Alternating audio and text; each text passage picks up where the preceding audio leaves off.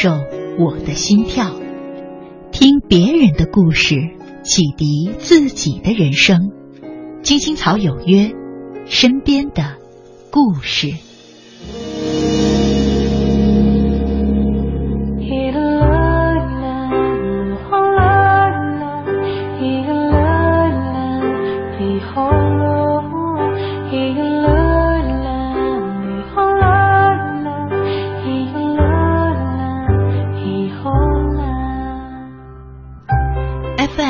七点八一零四点九 AM 一二一五，青青草有约，为你的心安一个家。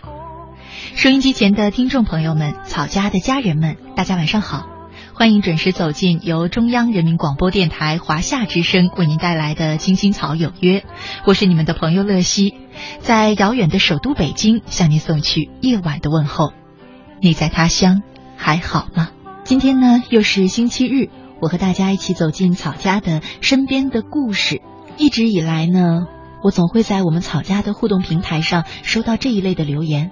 有一些朋友常常跟我抱怨说，命运对自己不够好，上帝并没有把自己变成他的宠儿，没有给他很好的家世出身，没有给他别人有的资源。可是呢，常常我会发现，说这些话的朋友真的没有意识到自己已经拥有了多少健康的身体。健全的家庭，只是因为家庭不够富裕，自己就觉得是被上帝冷落了的孩子。今天呢，我们身边的故事的主人公是一个二十几岁的女孩，叫做欧阳艳丽。我想，如果非要说这个世界上有人是有权利抱怨命运的，那么也是非像艳丽这样的人莫属。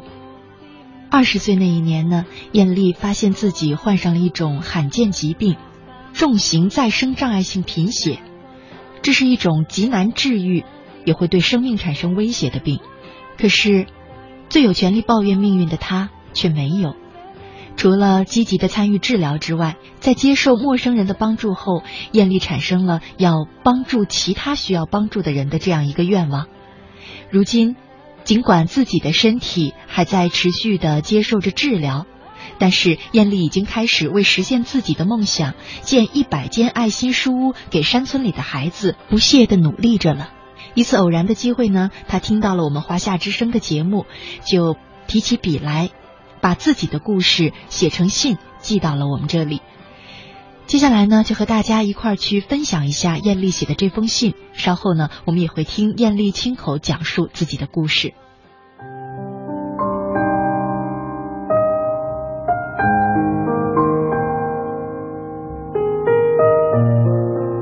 为了回报社会，我要更加坚强。欧阳艳丽，我是山东省嘉祥县卧龙山镇曹山村村民欧阳艳丽。自二零一一年正月初八查出患有重型再生障碍性贫血，先后住进几家医院，在接受一系列手术和医疗后，病情基本上稳定下来。然而，七十多万元的治疗费用，对于一个只靠父亲一人多年打工而维持生活的农民家庭，无法生活。多亏了社会各界纷纷伸出了援助之手，一颗颗爱心涌了进来，有的捐钱，有的捐物，为我们排忧解难，使我打消了轻生的念头，增加了战胜病魔的勇气和信心。为了所有爱我的人，我要更加坚强，才能对他们、对社会更加以回报。如何能发挥我的微薄之力呢？我萌发了要建一百个爱心书屋，让贫困地区的孩子也能阅读上优秀的图书这样的想法。在我的坚持不懈的努力下，到目前为止，艳丽爱心书屋已经建成五十多家，帮助了很多孩子圆了读书的梦。为了完成一百个书屋的心愿，我一方面不断从网上联系爱心人士为孩子们捐书。另一方面，则由我母亲焦爱群，为了完成我的心愿，每天蹬着三轮车，带上一些馒头，骑好几个小时的车子到城里搞募捐图书的活动。为了省十几元的车费，晚上再骑车回来，每天坚持五点出发，到夜里十点回家。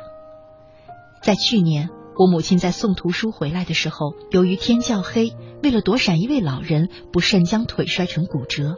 因为没有住院治疗，只好在家保守治疗，错过了治疗的最佳时间，所以到目前还没有好利索。我虽然是一个重病患者，但我不是一个废人。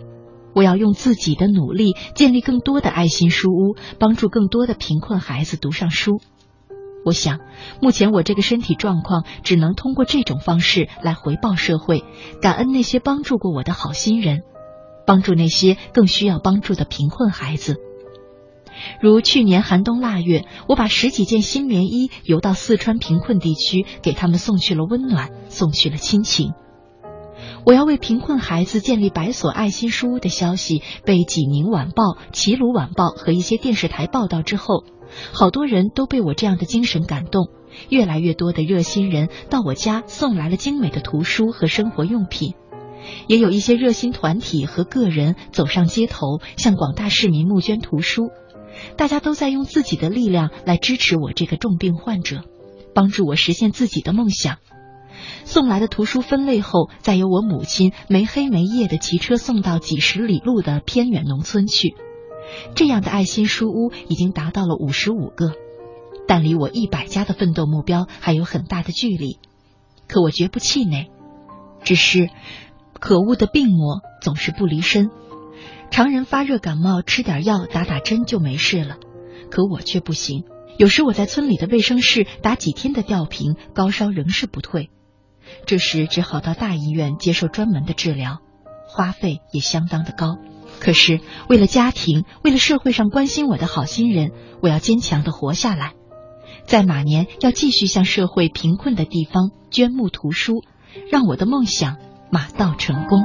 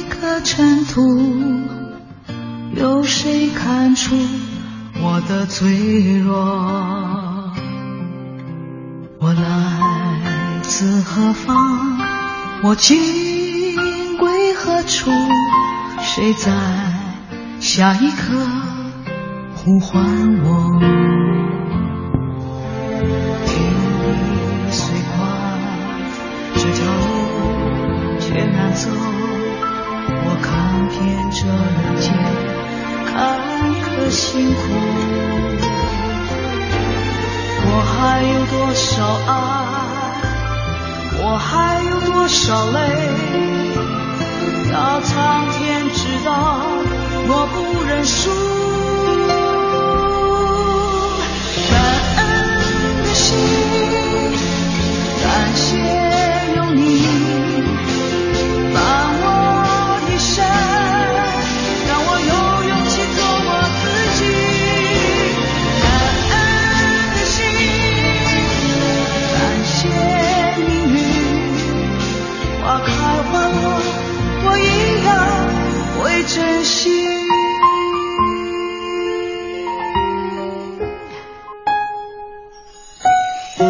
聆听你的故事，感受我的心跳，听别人的故事，启迪自己的人生。青青草有约，身边的故事。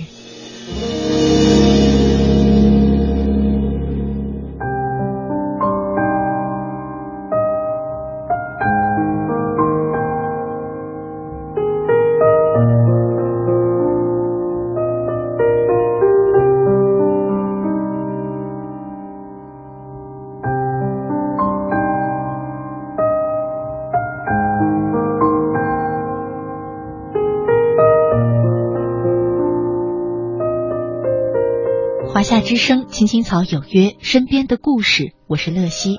刚才呢，我们一块儿听了一位坚强又勇敢的女孩欧阳艳丽她写来的一封信。我想呢，和我一样，这样的一封信也一定为收音机前的你带去了一份启迪和感动。在稍后半点之后的节目呢，我们也会和欧阳艳丽连线，听她亲口讲一讲现在自己的状况，还有呢她未完成的梦想。其实讲到艳丽的故事呢，也让我想到草家的另外一位朋友，网名叫做随风无语的谭咏君。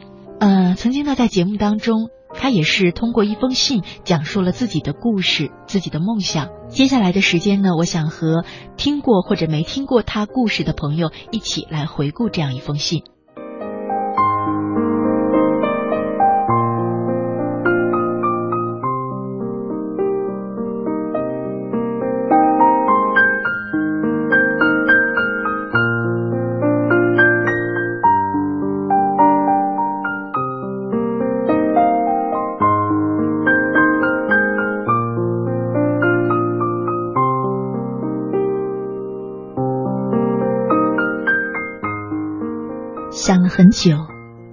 在这里和大家分享我的故事。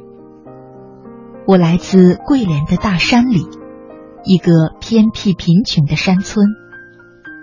我是不幸的一个人，从出生起，我的命运就注定了痛苦。爸爸妈妈结婚四年后才生下了我，在一岁半的时候，我从床上跌下来，嘴巴里出血。一直不停，把家里所有的人都吓坏了。他们赶紧把我送到县医院，治了几天不见好转，医院建议转入市医院治疗。在那里，我被检查出一种叫做血友病的血液病，医生下了病危通知书，告知父母必须马上交钱输血。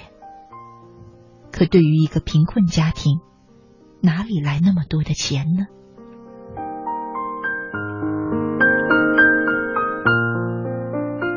妈妈求医生说要抽她的血来救我，医生看着她可怜，就同意了。在住院没有钱的那时候，爸妈一天只吃两餐饭，每顿只买一份，分开来两个人吃。这一切都是为了我。从此，我给这个本就不富有的家庭添上了阴影。从那以后，我隔三差五的就会出血，反复的进出医院，巨额的医药费把这个家所有值钱的东西都卖了，还四处举债。后来医生告诉我的父母要有心理准备，因为严重的受伤会导致我血流不止，生命随时都处在危险之中。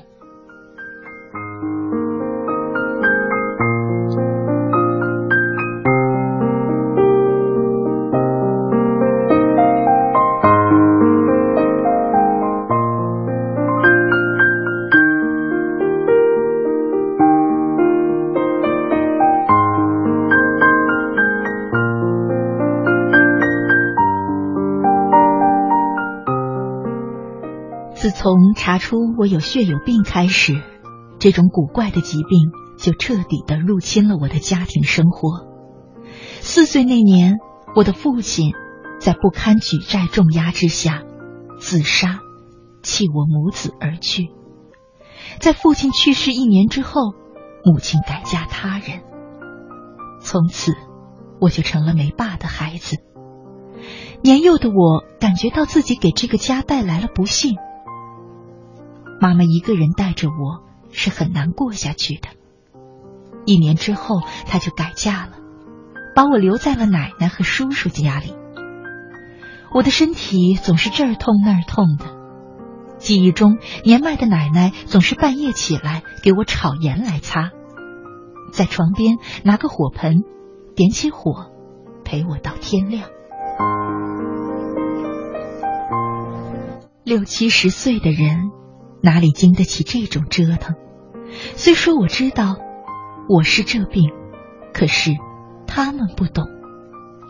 直到现在，我的夜里都常常会从梦中惊醒，而梦里出现最多的画面，就是头发花白、佝偻着背的奶奶为我忙这忙那，看我痛的实在不行了，就去村里找个医生来打消炎止痛的针。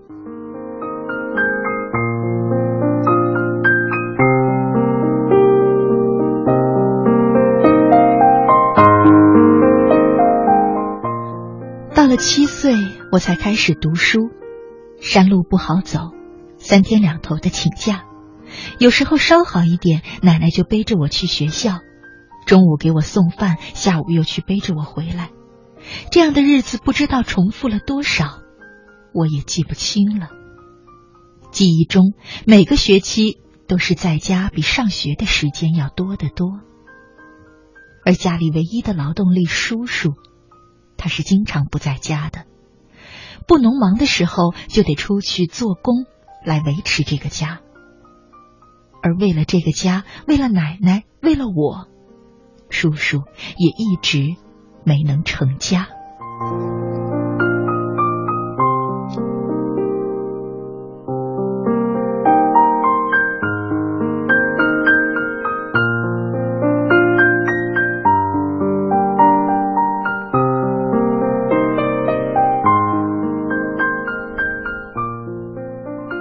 岁那年的寒假。下雪路滑，我不小心滴破了嘴唇，血流不止，出血出到头晕过去。叔叔为我治病，四处借债，还是筹不到这么多的钱。叔叔在万般无奈之下，把父亲留下的木房子变卖，才凑够了医药费。几经抢救，我才脱离了生命危险。大年三十还在医院住院。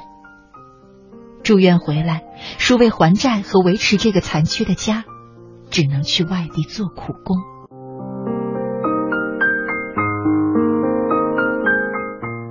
由于长期生病，学校离家又远，读完五年级我就辍学在家了。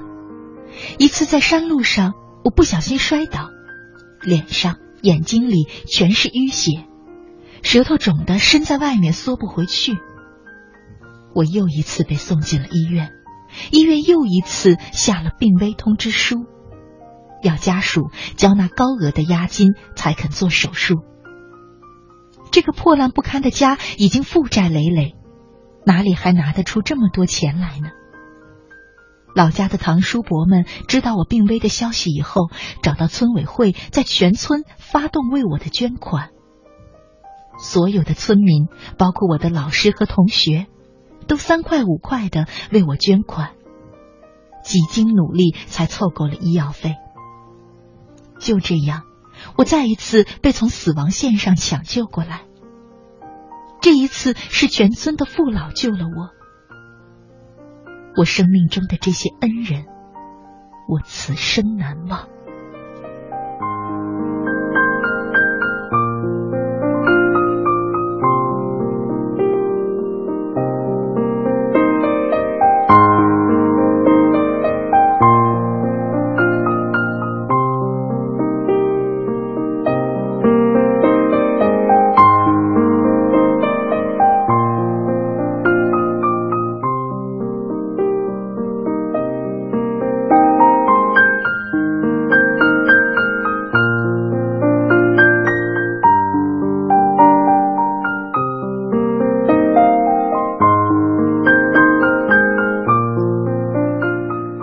过了青春期，我的身体好像好了许多，心想自己也得做出点什么，不枉费这珍贵的生命，还有报答那么多人对我的恩情。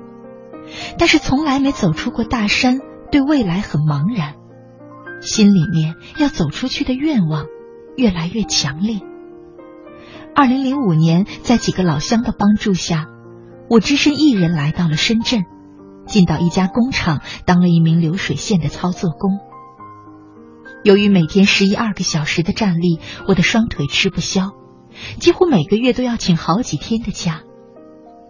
有时忍不了，只能去医院，发的那点工资还不够一次去医院的呢。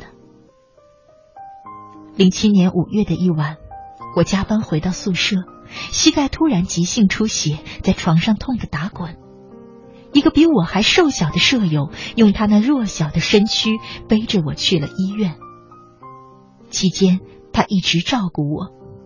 一个无亲无故的人这样对我，我的谢意无法用语言来表达。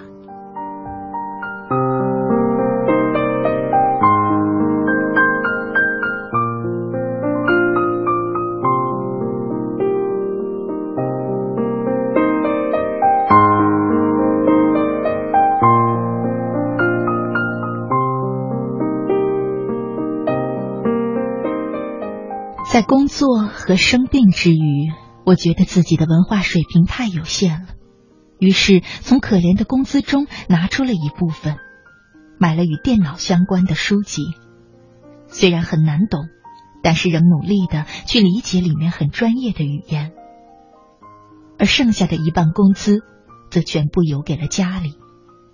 别的工友下了班逛逛街、打打牌，我呢？却忍着病痛和劳累去学习。这时，一个女孩慢慢的留意我，并喜欢上了我。我对她坦白了我的身世和病情。她知道这一切之后，没有离开我，反而更加的关心我了。每一次我发病痛得无法入睡，她都陪着我熬到天亮。每每看到我发病时如此痛苦，她都跟着着急，跟着担心。几次住院的钱都是他给我出的。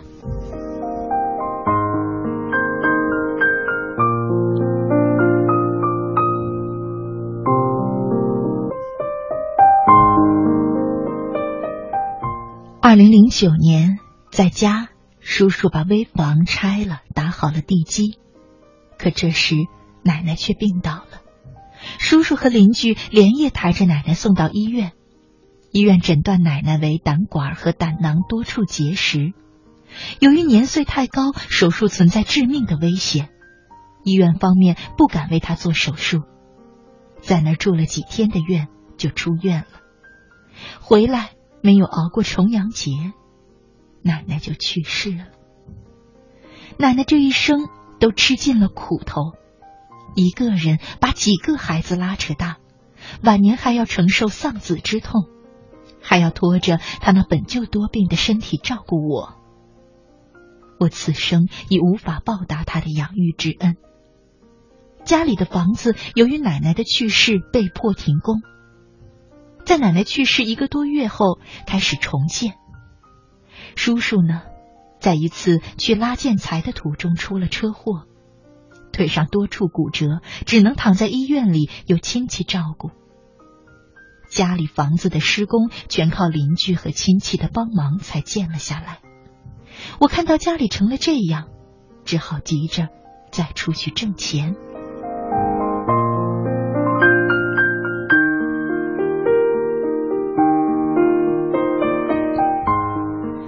于是，在叔叔出院之后，我返回广东打工。谁知在车上碰到了头，刚到广东，头就开始剧烈疼痛。吃不下东西，还吐个不停。去医院拍了 CT，检查出脑出血，颅内有一个很大的血块压迫着神经，随时都有生命的危险。在这个情况下，女朋友连夜的陪着我回到桂林来住院。这一次在重症病房抢救了二十多天，才捡回了一条命。住院期间，一直是女友寸步不离的照顾我。二十多天里，端屎端尿为我擦身，这些情景感动了医生、护士和前来看望我的亲人们。这一年，我的家是多灾多难的一年，这一切我真的难以用语言来表达。而女友和我的交往，他的家人一直不能接受，一直是万般的阻挠，而且还给他定了亲事。他也早到了结婚的年龄，我很爱他，但是一想到他已经为我吃了太多的苦，我不想他为了我断送了他一生的幸福。于是，我故意慢慢的远离他，不再联系。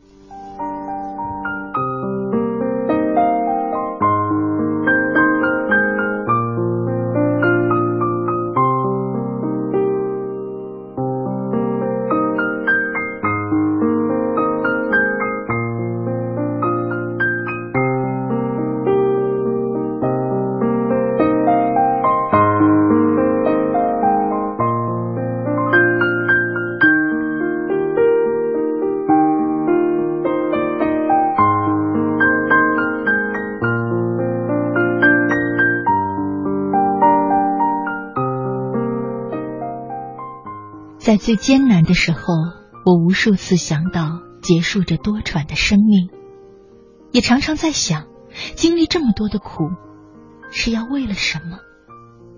我一直在寻找一个答案，直到我接触了网络，我终于知道了我存在的价值。因为在大山里没有电脑可以用，只有手机信号。慢慢的，我接触到了病友血友病这个群体，看到有些病友因为没有正确的知识来保护自己，看到有一些忧心忡忡的父母，我就想把自己知道的和学到的关于血友病的知识耐心的讲给他们听。虽然很不专业，但是自身的经历足以劝慰一个难过的心灵。看到他们得到答复之后，开心的笑脸，我觉得连自己也没有那么痛了。我变得越来越坚强。有的病友遇到没药的时候，我会通过认识的人帮他们联系；有需要捐款的，我就会在认识的群里奔走相告，呼吁捐款。自己也会参与其中。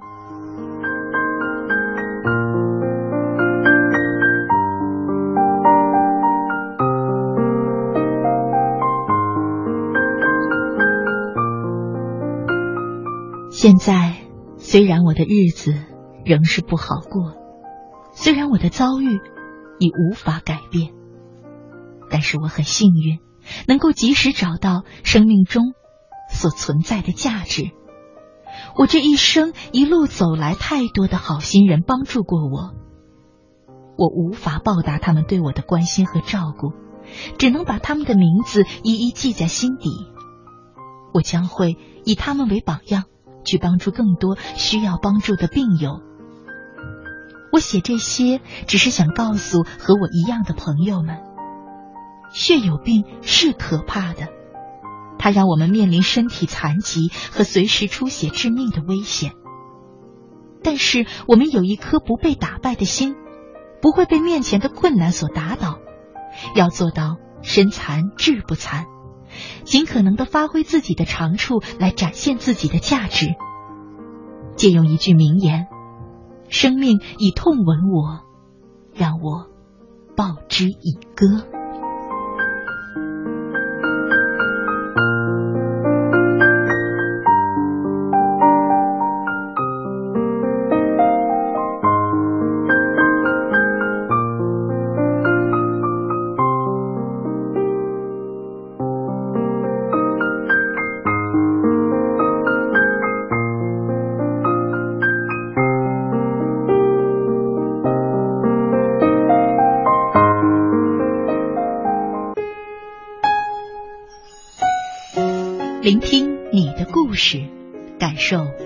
心跳，听别人的故事，启迪自己的人生。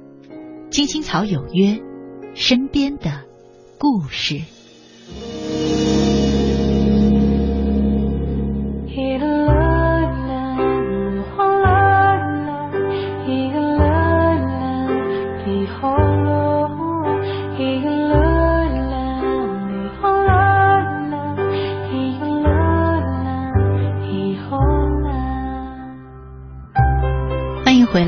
的听众朋友，您现在正在收听的节目是由中央人民广播电台华夏之声为您带来的《青青草有约》，我是你们的朋友乐西。今天呢，和大家一起走进身边的故事。在上半段的节目当中，我们一块儿呢聆听了一位听众朋友欧阳艳丽写来的信，相信你一定和我一样收获了很多感动。接下来呢，就让我们连线艳丽，听她亲口介绍一下自己现在的情况，还有她正在实现当中的梦想。艳丽，你好，欢迎你来到我们草家做客。大家好，我是欧阳艳丽。呃，首先可能还是挺关心你的这个身体情况的哈，现在不知道身体怎么样？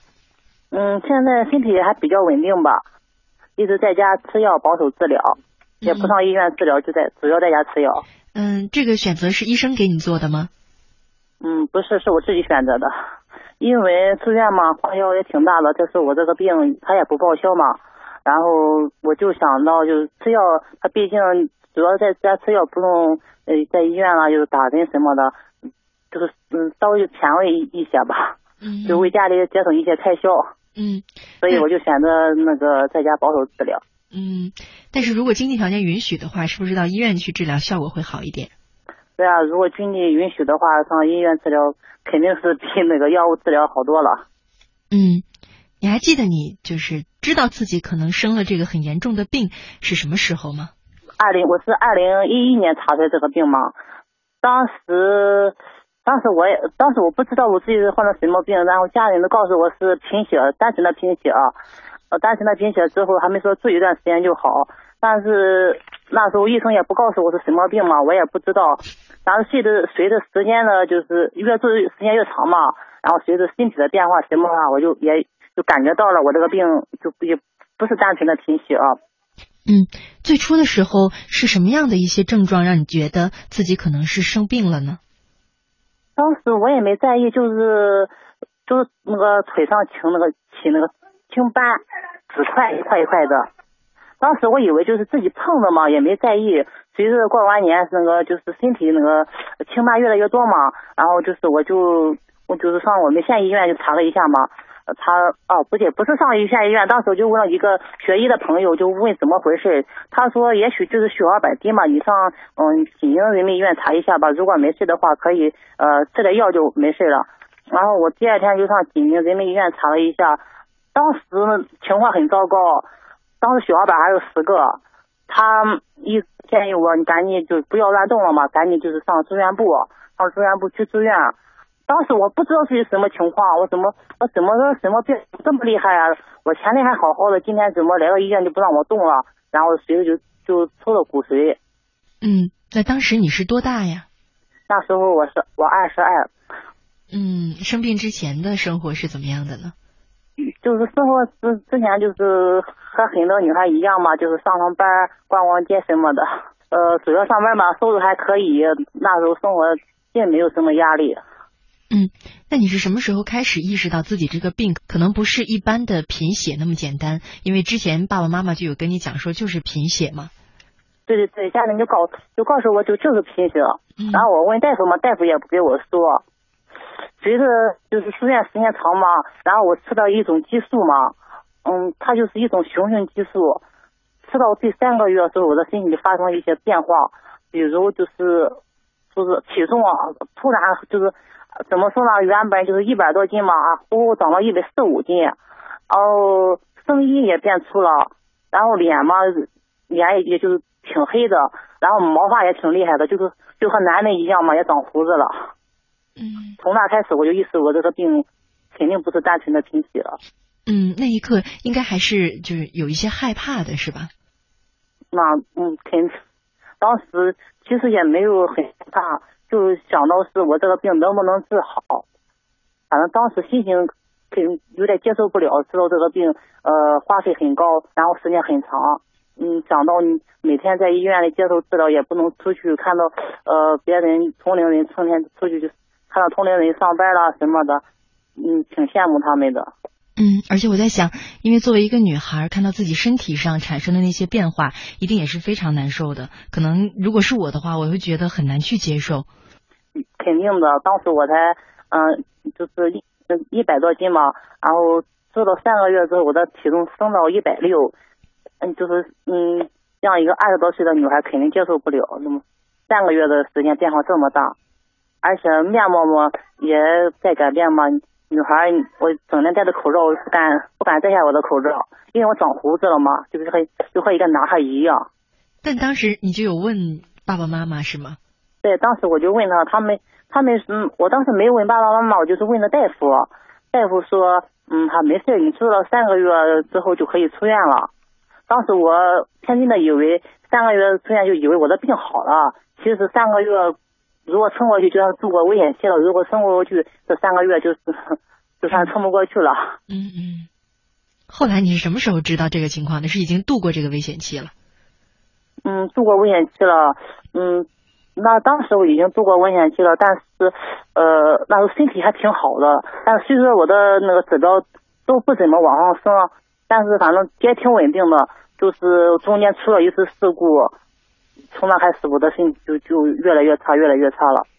就是当时住院嘛，当时医生也是好意，他说中西结嗯结合就是好的快啊。他说你吃的西药，你然后你再吃点中药吧。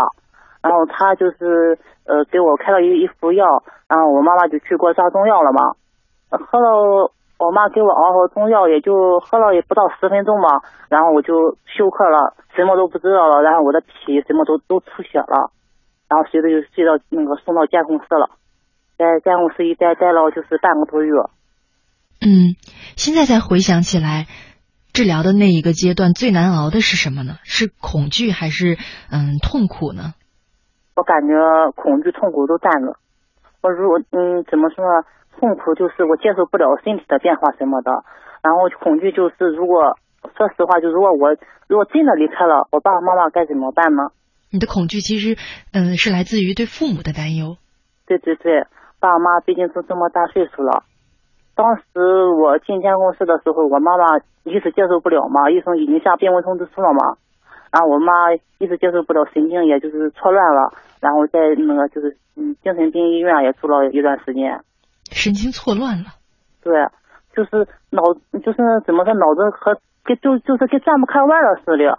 呃，就是主要是我喝中药喝喝的嘛，有那个出血了。然后我妈见一个人就说是不是你给我女儿喝的中药？是不是你和我女儿喝的中药？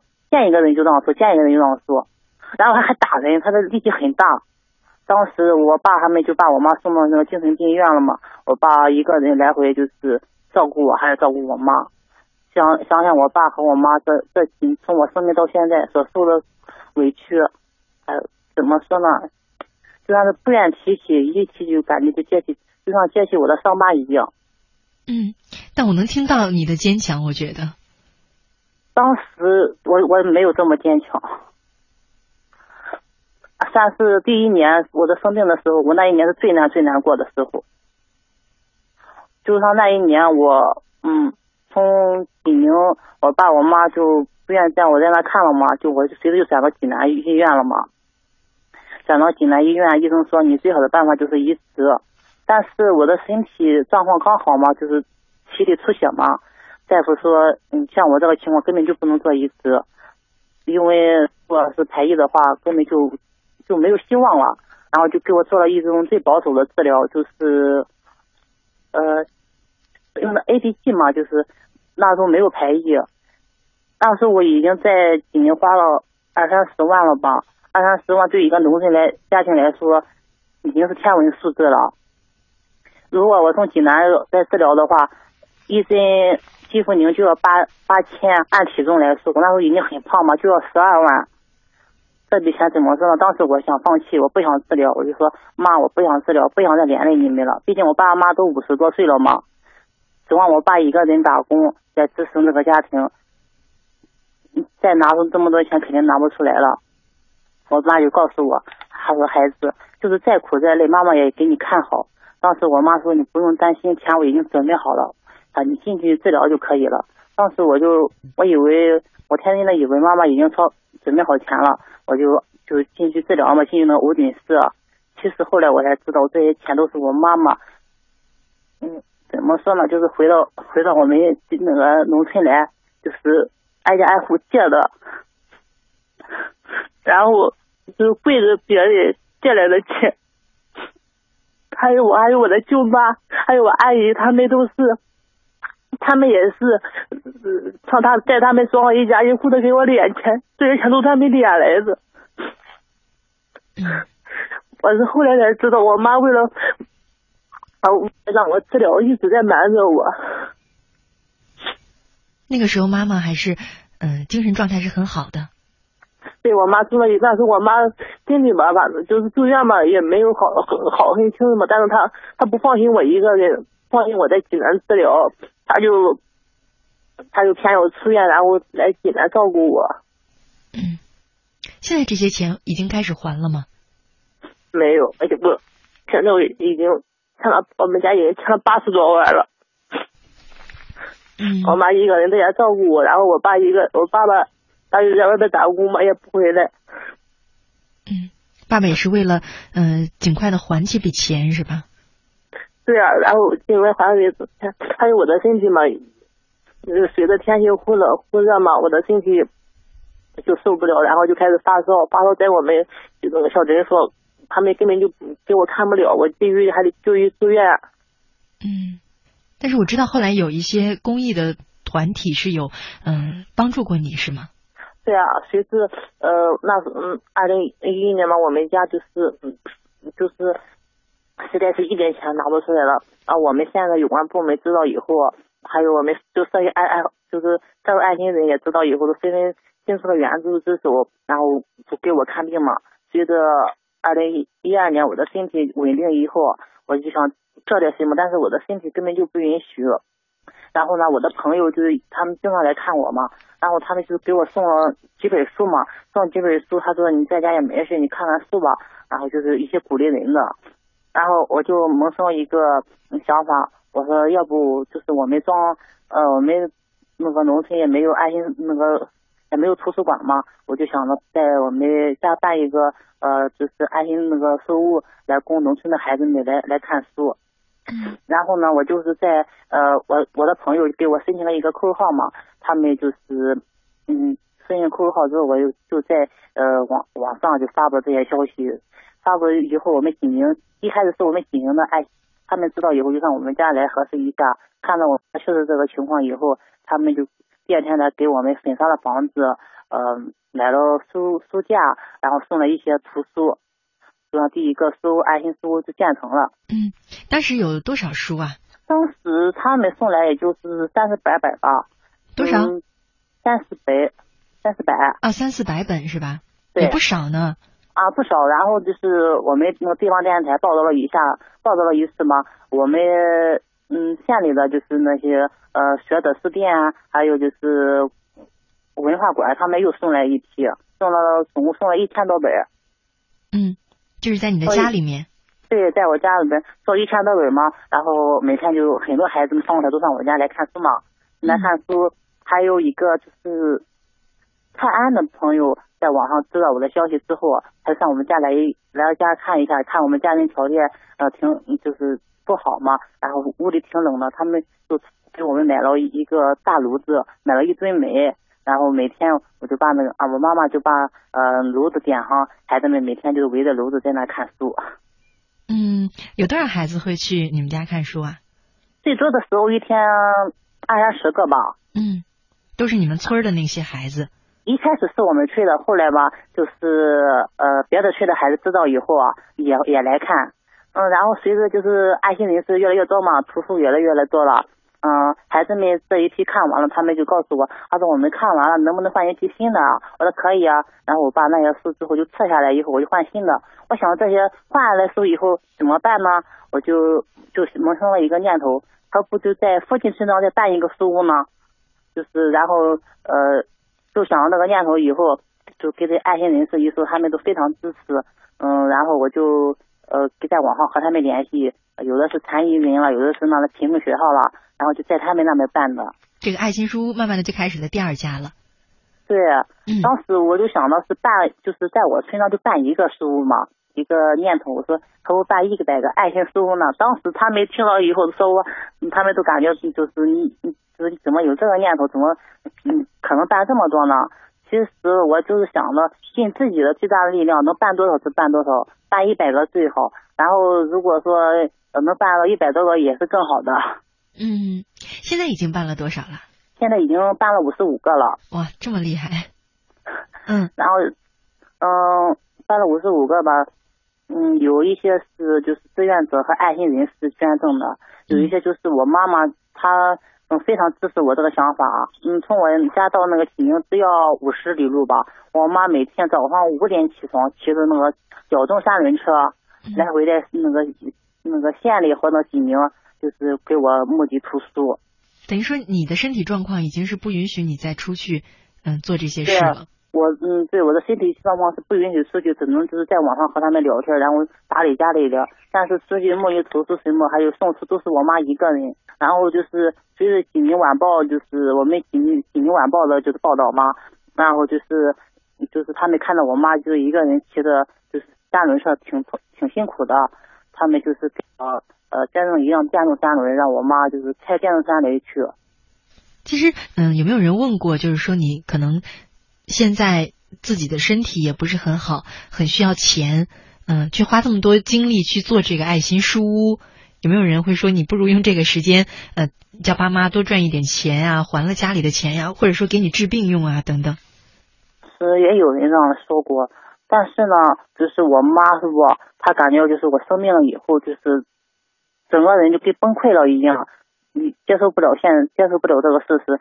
我妈就是她，她就说只要是我高兴，她做什么都无所谓。然后就是叫我爸一个人呃那个打工，他在家照顾我嘛，因为我吃药吃的嘛，我就是做饭还可以，就是嗯做菜什么的，然后那个手很抖嘛。怕切到手，如果切到手的话，一流血就止不住。做这个爱心书屋对你的生活，嗯，你觉得最大的影响是什么呢？当时没办这爱心书屋之前，我就整个人就是不愿和外界交流，也不愿和别人说话。自从办了这爱心书屋，感觉自己有时候就是跟孩子们在一块嘛，就感觉自己就是不是一个病人了，啊，心情也很好，每天和孩子们在一块。嗯，现在这些书屋都分布在你周围吗？嗯，有的是周围，有的是我们附近的村庄，也有在济宁，也有在莱芜，还有济南。嗯，你自己都有去看过吗？嗯，近的嘛，我去过，就是当远的我就去不了了。嗯，到现在还是很希望能做成一百家。对啊，然后就是，我就是希望我就是能办到就是一百个书屋嘛，一百个书屋是我的目标。但是由于我的身体状况，但是由于我的身体状况，病我总是不离身，我常常发常常发热感冒什么的，呃，我就希望就是就是给就是那个呃就是写了这封信嘛，我就希望能更多的人知道，能加入这个团体，然后来帮助我完成心愿，嗯，让更多的农村孩子看到他们想看到的书，想学到的知识。现在算不算这个就是你最大的心愿了呀？对呀，嗯，这个爱心书一直是我的心愿。呃，现在嘛，就孩子们经常和我说什么了，他们说，呃，他们就是经常告诉我，他们以前想看的书就根本看不到嘛，现在都看到了，想学的知识也学到了，他们都非常开心。毕竟农村和城市的生活根本不能比嘛。就说现在农村生活条件好了，但是家里也不可能经常给他们买课外书什么的。自从办了这个书，孩子们都就有那个时间来看了。经常和孩子们在一起，其实心情也会比较好啊。对啊，跟孩子们在一起，心情也也挺高兴的。但是呃，心情一高兴就忘自己是病人了。大孩子们他们就自己在那学习，呃，像那小孩子们他们都不懂嘛，然后就和他们在一起讲故事。嗯，你自己在这个过程当中都看了哪些书啊？我啊，我主要就是看到一些励志的，嗯，就是主要鼓励人的吧。有没有想过，就是说自己可能将来身体好了以后，嗯，一百个书也建成了，你还没有没有其他的一些对生活的期许啊？嗯，我想呢，就是如果说我的身体好了的话，我的书也办成了，我就想找份工作，然后嗯，就是帮家里减轻一些负担，帮爸爸妈妈还上账了，然后就是如果别人有困难哈，现在然后再伸出我的援助之手，尽我自己的力量再帮帮别人。嗯。现在女孩子嘛，一定会对爱情也有一些期望的嘛。嗯，当时确实，怎么说呢？当时我生病那一年，就是我准备结婚的那一年。哦。后来呢？嗯，怎么就是后来我生病了嘛？嗯，肯定就不不可能了。嗯，两个人已经分开了吗？分开了，在我生病那一年都已经分开了。毕竟我这个病也不是一天两天、一年两年的好了嘛，也我我也不想耽误别人，所以我就和他分了吧。你主动和男朋友分了手？对，不想耽误他。嗯，现在还有联系吗？没有了，没有了。我们农村只要是分了，就就不能再联系了。现在我还没有想过，现在还不想想那些。嗯。现在主要是想着我的爱心书。爱心书，我觉得怎么嗯能建更多的爱心书，让更多的孩子来看？就是希望更多的爱心人士来加入嘛，让更多的人知道。嗯，你觉得大家应该嗯怎样去帮助你呢？帮助你实现这个公益梦想呢？就是嗯，就是一开始就是呃报道以后嘛，有好多就是我们这个公益组织，他们上我们家来就方便嘛，方便以后他们就是开车就过来了。济南的爱心就是爱心人士，他们就是找的车，他们送来了四千多本车，是不四千多本书，他们开车来的，就是希望他们就是捐一些孩子们爱看的，呃，就是课外书啦、科技书啦，什么都可以，反正是针对小孩的嘛。嗯，那你的爱心书屋这个地点都怎么去呃协调呢？主要是针对一些贫困就是村庄，还有一些残疾人士，还有一些像我生病的人。嗯，我的意思就是爱心书屋，因为你需要一个实体的场地嘛，这些场地你怎么去协调呢？场地第一个书屋是在我家，嗯，我知道。后面的呢？后面五十多家呢？后面五十多家有的是在学校，他们这个图书馆，有的就是也和我一样，就是残疾人和生病的，他们也是自己准备了一间房子出来。嗯，就等于说都是一些可能身体不是很方便的朋友，也愿意参与到这样的工作当中来。对他们也想，就是他们也就是和我一样生病嘛，有的也不能出门工作，他们也想就尽自己的力量，就是来帮助他，就是嗯，在他们村庄来服务他们村庄的孩子。嗯，那你们之间都是通过网络认识的？对，我们都是通过网络认识的。嗯，其实和这些朋友在一块儿的相处，对你是不是也有一些影响？对啊，一开始我们他们和我一样，一开始也就是生病了嘛，接受不了，完全不和外界联系。所以说，就是我们在网上经常沟通，就聊天，自我安慰，然后他们心情也好很多。你见过他们吗？没有，我都没见过他们。有的就是在网上，呃，就是见呃，就是那个看过视频嘛，有的没见过。毕竟他们家也挺远的嘛，我也没法过去了。可是我猜想，你们这种共同的经历哈，可能不需要见面，已经有很多心灵上的交汇，是我们可能嗯赶不上的。就像我们就怎么说呢，就是呃，我们生病了，心里一些想法、一些感受，就不想和家人说嘛，怕家人担心什么的，然后我们就自己说说出来，到时候心里就好受多了，不用在心里憋着了。希望我们的这个节目播出之后呢，也能有更多的朋友关注到你这个爱心书屋啊！也希望你的这个呃一百家爱心书屋的梦想早一点实现。当然，更加希望你的身体能够越来越好。好的，谢谢，谢谢你。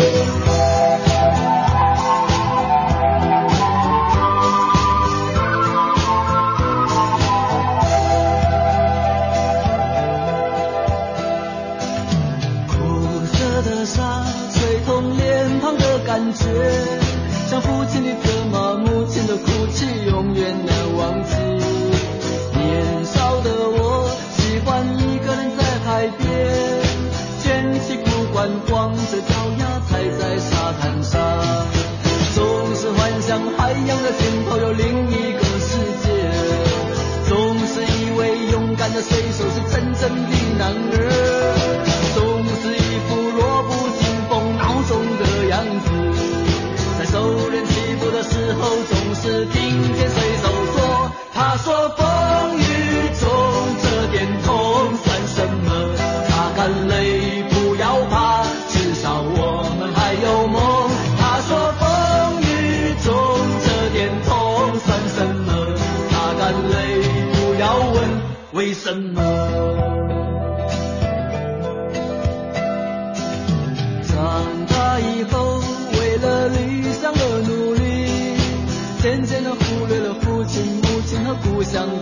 息如今的我生活就像在演戏说着言不由衷的话戴着伪善的面具总是拿着微不足道的成就来骗自己总是莫名其妙感到一阵的空虚总是靠一点酒精的麻醉才能够睡去在半睡半醒之间仿佛又听见水手他说风雨中这点痛算什么？